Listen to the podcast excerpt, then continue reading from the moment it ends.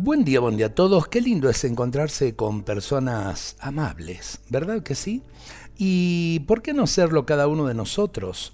Pero no solo con mi vecino, sino por sobre todo con las personas con quienes convivo la mayoría de las horas del día.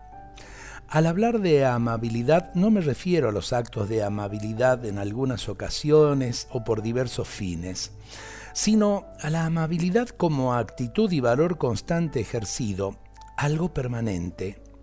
La persona amable es la que pone madurez y grandeza de espíritu.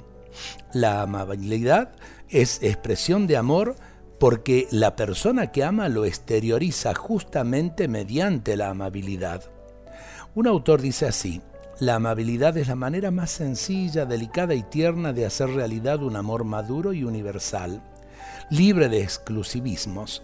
Ese amor que dice, te necesito porque te amo, y no te amo porque te necesito. Qué distinto, ¿eh?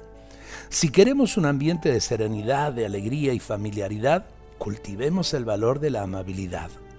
Esta es la principal cualidad que debe poseer un educador si quiere ser constructivo.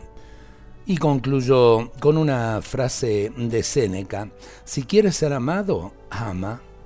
El que es amable no solo ama a los demás, sino que les hace sentir que son amados.